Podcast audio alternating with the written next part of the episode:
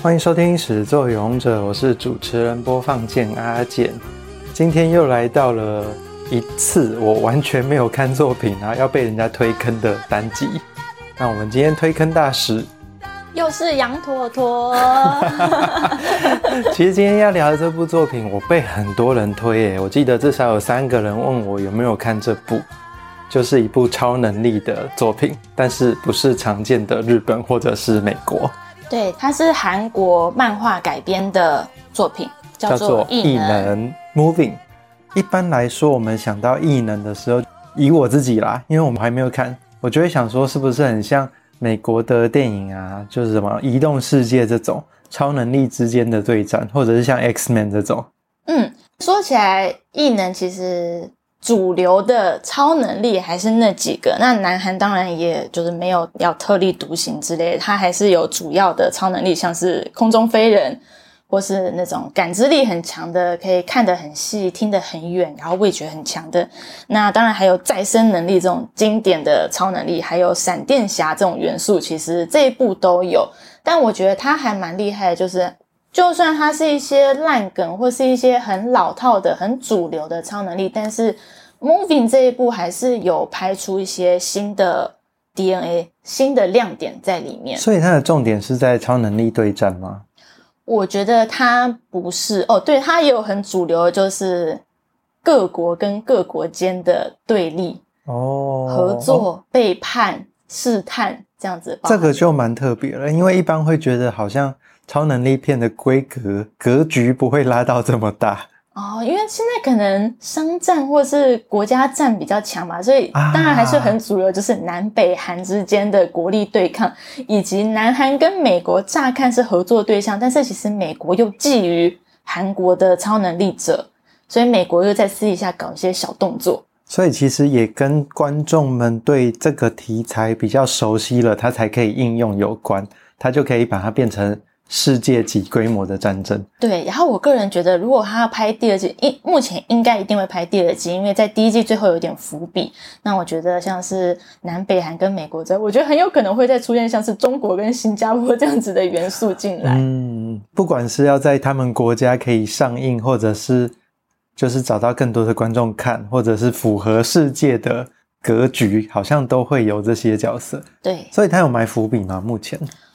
目前第一季的时候，以南北韩之间的关系或是政治战比较多。美国目前的伏笔比较少，但是确实是有埋伏笔的，所以下一季应该美国的成分会变多。嗯，应该不会有北韩的，北韩在第一季的时候已经灭光了吗？差不多，就是有点呃战斗力已经有点被打压下去了。其实你刚刚在讲的时候，我会一直想到像是超人特工队。就是他们家庭里面什么技能都有这样子哦。这部比较有趣的是，确实有很多技能，可是他们玩的反而不是像是超人特工队一样，就一个家有很多的家庭，他反而是子承父业一样，爸爸有什么能力，小孩会继承那样子的能力，遗传性的超能力。对，其实乍听起来会觉得，哎，应该是一些很老套的元素吧。所以到底异能好看在哪里？我这边有整理几个亮点。我们需要防雷吗？还是就直接来？我们先讲还没有剧透到的部分。它有分几个段落，前半段是在讲小孩子，三个高中生，两个男主角跟一个女主角在高中生活里面的一些互动。那包含小男主角他是有超能力的，他的妈妈不希望他的超能力被发现，然后是那种就是保护欲超强的控制狂的恐龙家长。妈妈对，他为了要让小孩的飞行能力不要被发现，所以小孩每天出门前，他会像阿凯老师、火影忍者阿凯老师一样，给他身上绑 超级多的负重。他会有个很重很重的背包，跟很重很重的水壶啊。他背包里面是装铁片那种，不然他就飘起来了。对，因为他的设定很有趣是，是 这个小朋友在心情很好的时候会飞起来哦，所以他必须控制好他自己的情绪。那他个性是很。他个性是一个非常傻白甜的小男生，那不就很容易嗨起来？对，所以他就是要控制他的情绪。然后在他成长到可以控制情绪之前，他小时候他妈妈是要把他绑在身上的，因为不然这小孩就会像气球一样飞走。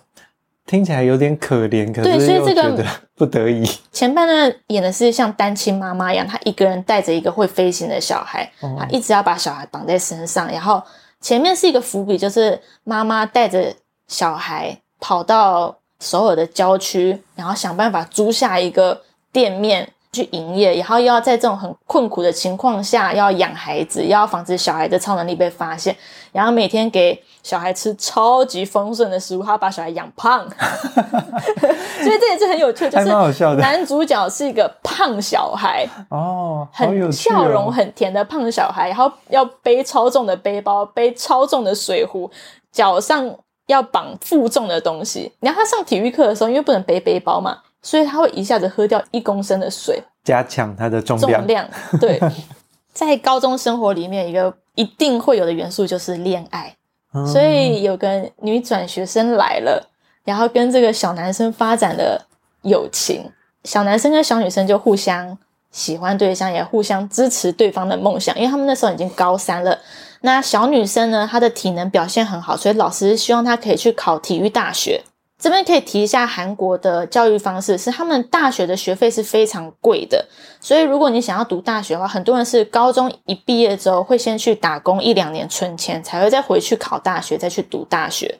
这个小女生的家庭经济状况不好，所以老师就建议她考试去读体育大学，拿奖学金就可以付比较少的学费，也不用花很多的钱去读补习班。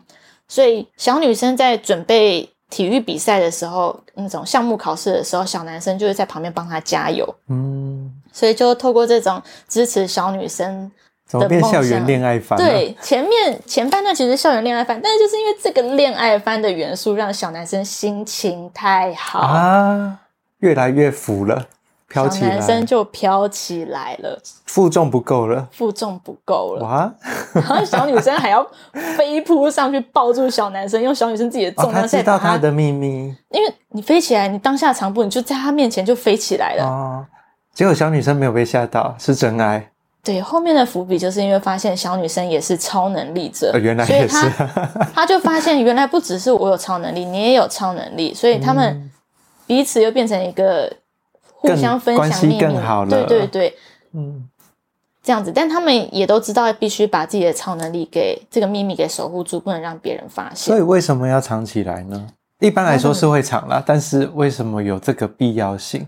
这后面就牵扯到前半段是小孩子的故事嘛，嗯，那后半段就发展说，那这些小孩子的爸妈是怎么想的？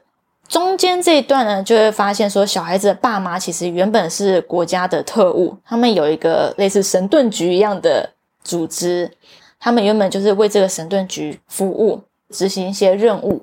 但后来神盾局这边呢，有一些其他的想法，以至于这些爸妈觉得，嗯、哦，所以他们不是被解散，是因为不想继续干就逃掉退休。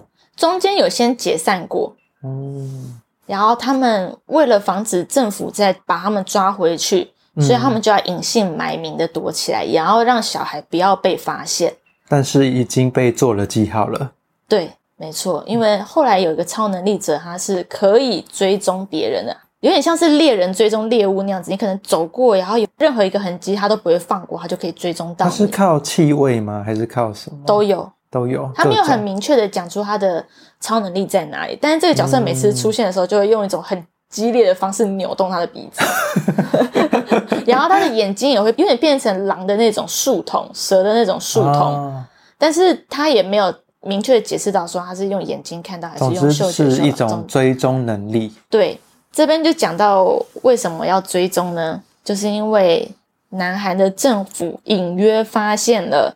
大人的能力是可以被小孩继承的，所以他们想要培育小孩，开始配种计划。对，然后一方面呢，他们也发现可能继承的时候像爸爸、像妈妈的成分也有关系，比如说像是飞行能力或是再生能力，你是可以一秒钟就恢复，还是你需要花三十秒钟恢复？他们也想知道这个差别。所以，南韩政府呢，他们就透过一些小手段，让这些超能力者的小孩不小心，好像是非人为的聚集到了一个高中里面。结果很明显，这样他们会挑一些好像感觉有超能力的人，但不确定，所以我先把它聚集在一起。烟雾弹。对，所以我先聚集在一起之后呢，我可能再透过什么体育课的体能啊，或是一些方式，或是考试啊，来发现说，哎，是不是有超能力的可能？嗯、那他们发现这个女生可能有再生能力的时候，他们就故意制造一个意外，想要让女生被篮球架砸到。好狠哦！对，但这边就讲到。第二男主角，他是一个力气很大的男生，但是他力气大也反映在他的速度，因为他就可以跑得很快。哦，对，力气不是单纯手的力气，是全身的肌肉都比较好。对对对对，所以他是脚一踏，他就可以飞出去的那种，嗯、冲刺出去。所以。这个男生呢，就是个嗯校园常见的三角恋，他也喜欢这个恢复系的女生。Wow. 那他就看到那个女生要被篮球框给砸到了，他其实当下是不知道这个女生有恢复能力，他只是下意识的想要救他喜欢的女生，于是他冲出去了。这个画面就不小心被班上的 YouTuber 给拍到，好死不死，然后这个 YouTuber 就发布出去了，所以这些爸爸妈妈也看到这个影片，就发现说。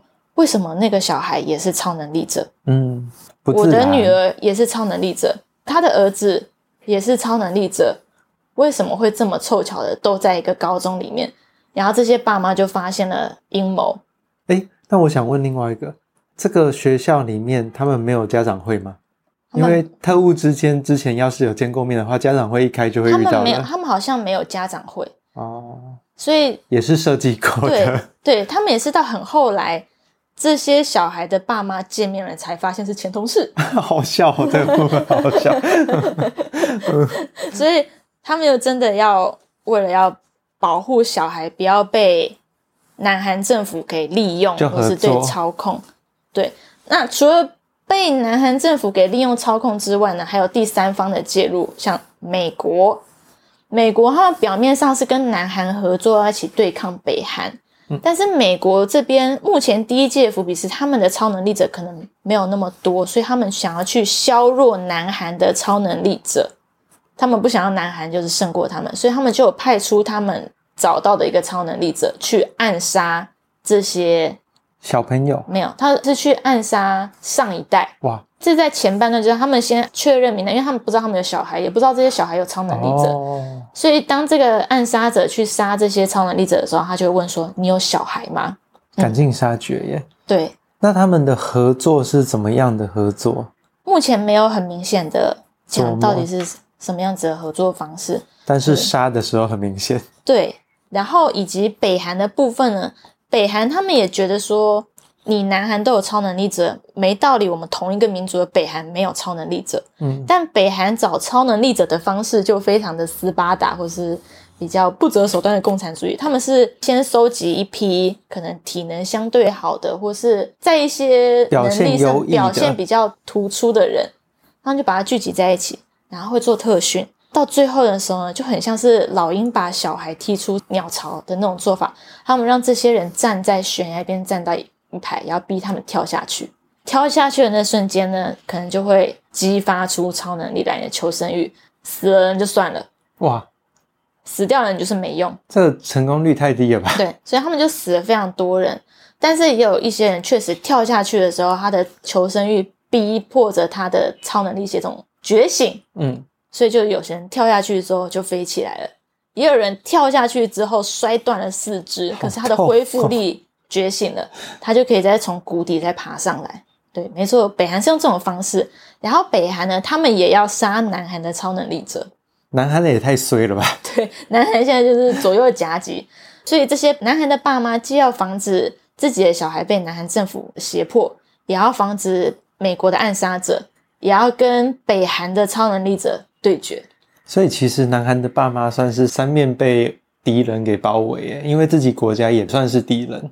对，但除了很表面的超能力打斗戏之外，我觉得它有一个亮点，它有一句话其实就贯穿了整部异能，就是我们刚有提到这个小女生，她是有再生能力，她的爸爸也有再生能力。这个爸爸呢，他也是这一次的釜山影展的延伸的一个戏剧类颁奖，他拿了影帝。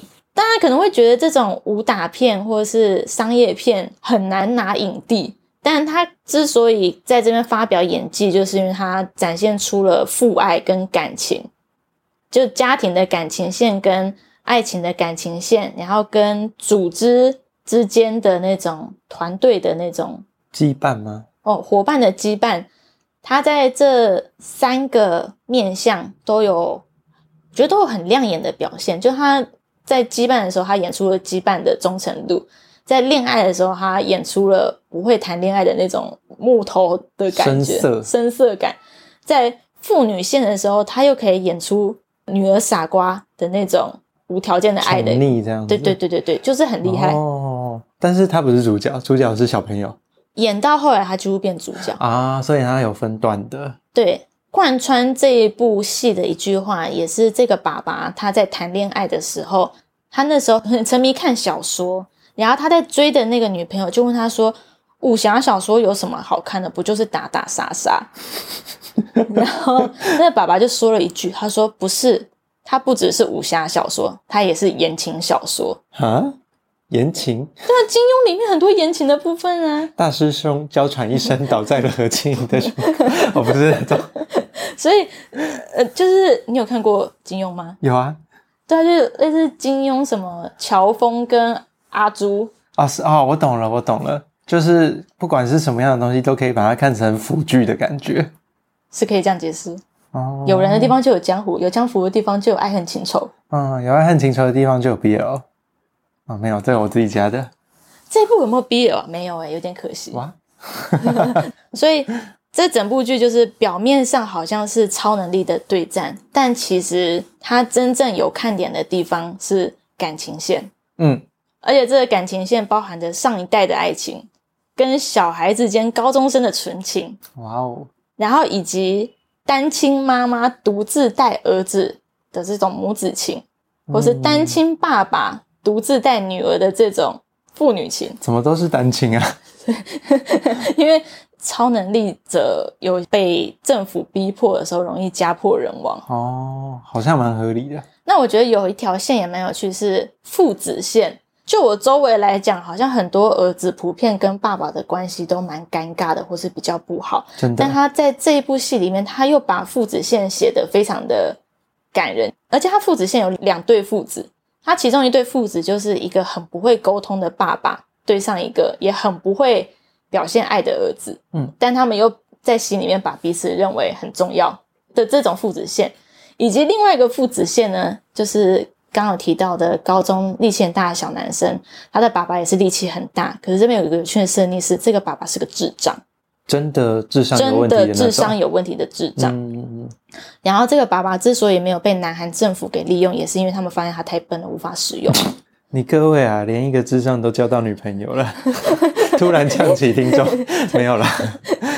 所以在这种智障爸爸跟精英儿子的感情线，他有描绘。哦，所以推荐想看异能的大家，就是他不只是一个打斗片。如果你仔细看的话，其实可以看出很多感人的跟一些情绪或是一些亲情、爱情之间的成分在里面。嗯。对啊，像你刚刚这样讲完，我就觉得他的超能力的元素好像其实没那么重了。对，他的超能力只是一个，我觉得他只是一个辅助跟题材。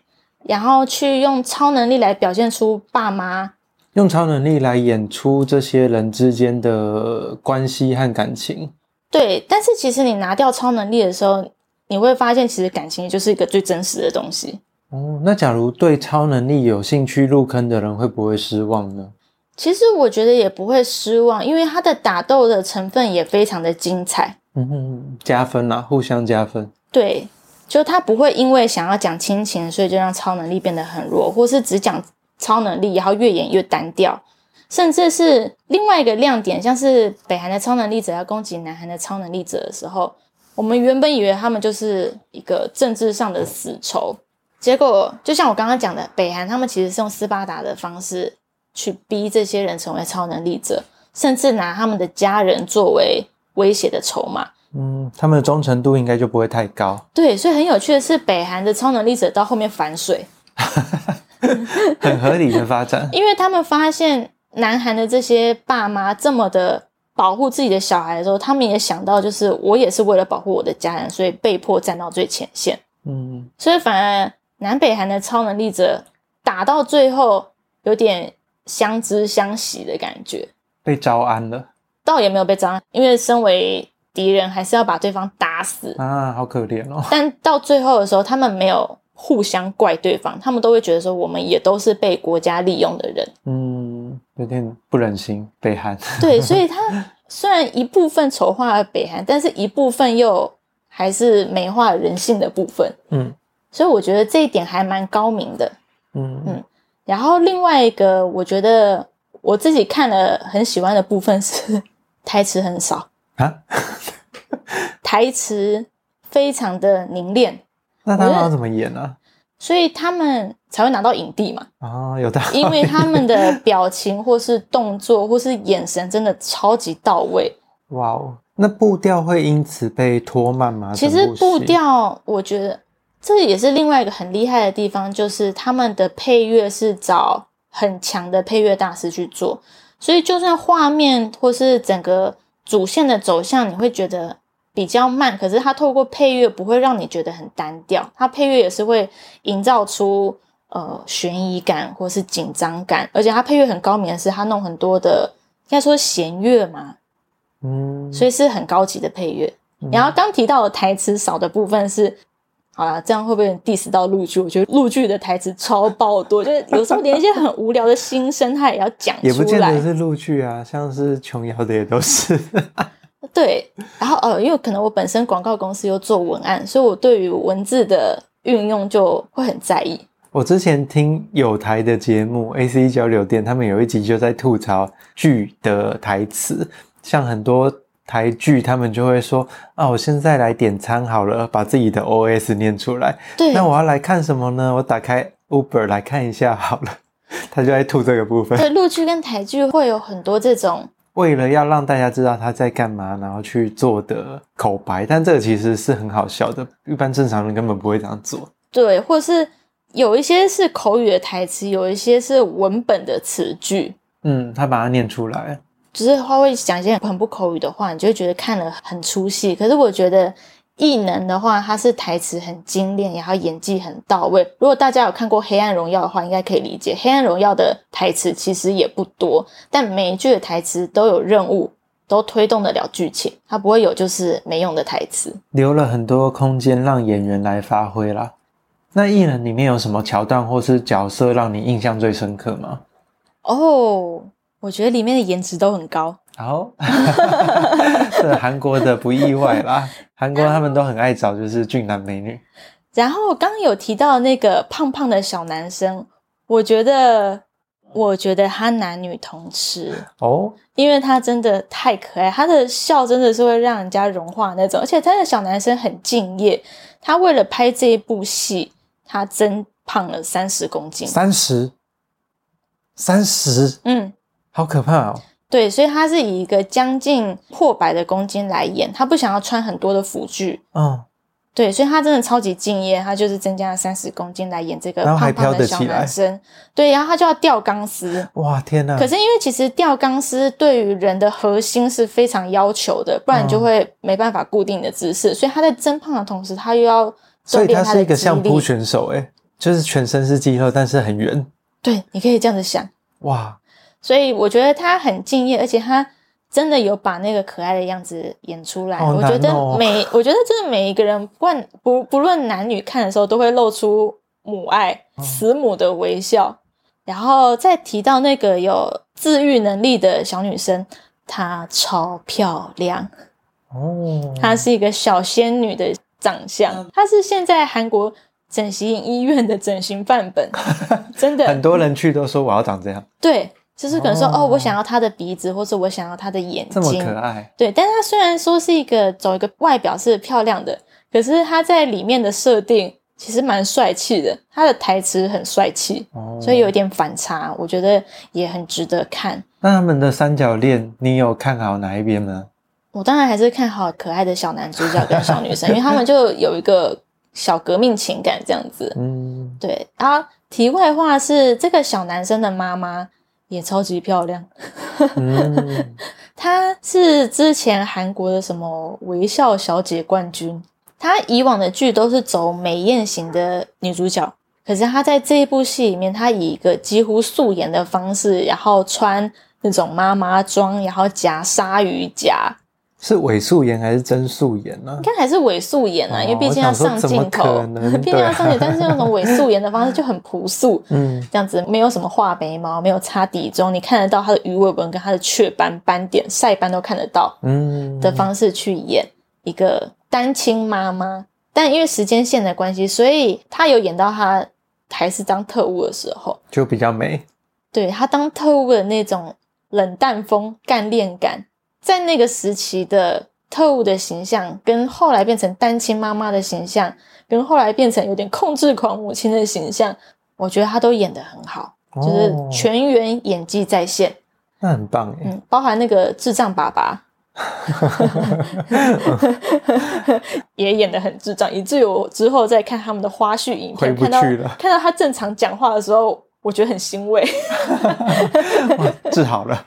对，所以我觉得很推荐喜欢看演技，或是喜欢琢磨台词，或是喜欢听配乐的这种喜欢深入看剧的人来看《异能》。它真的不是你们可能觉得就是胡搞瞎搞的打斗片而已，它有很多值得看的亮点。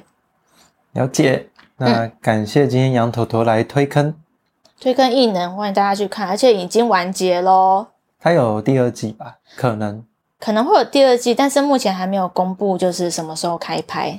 但是确实有蛮多伏笔的，包含有长生不老的哦，超能力者，以及可以控制时间的超能力者，然后穿透视力，就是可以看到墙后面的那种超能力者的第二代。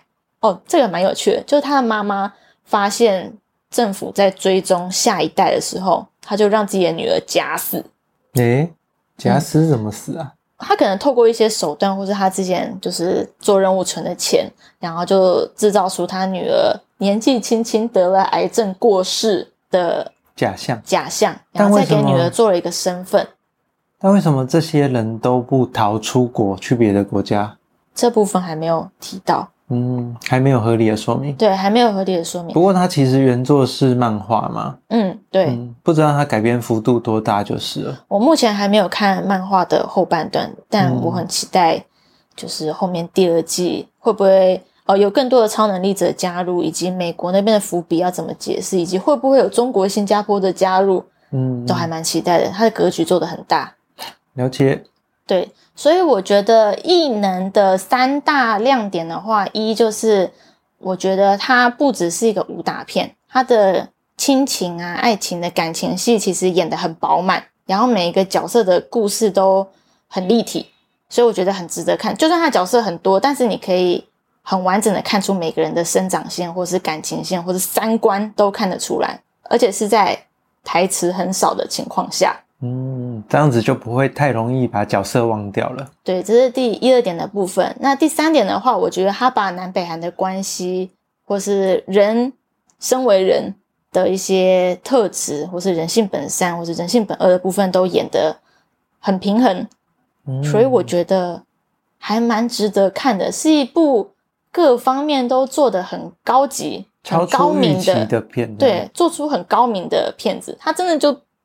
通常大家都会觉得说得奖的不会是商业片，嗯，可是他就算身为商业片，他还是把很多东西都做到位，做到满，所以我觉得它是一部很值得好好看的好剧。OK，所以感谢杨头头来帮我推坑这个异能。那我们今天录音就先到这边，对，欢迎大家去看，然后到 Facebook 或 IG 留言给我和杨头头，告诉我们你对这部作品的想法或者推坑。欢迎大家一起来讨论。但我最近真的是被人家推了很多韩国的东西啊，像我现在其实在追一部韩国综艺，快看完了，叫做《魔鬼的计谋》。哦，我也有在看。哇，里面的角色真的是，他们一开头就有讲，把斗智的游戏当成恋爱故事来演，就很好笑。里面有激情吗？啊，激情好像没有了，但有福利画面，虽然不多。我们之后有机会可以再聊聊别部。另外，不管你是用 Apple Podcasts、Spotify、KKBox 或 Mixer Box 收听，都请帮我按五星评论，然后分享。我们是作俑者，今天到这结束，下周见，拜拜，拜拜。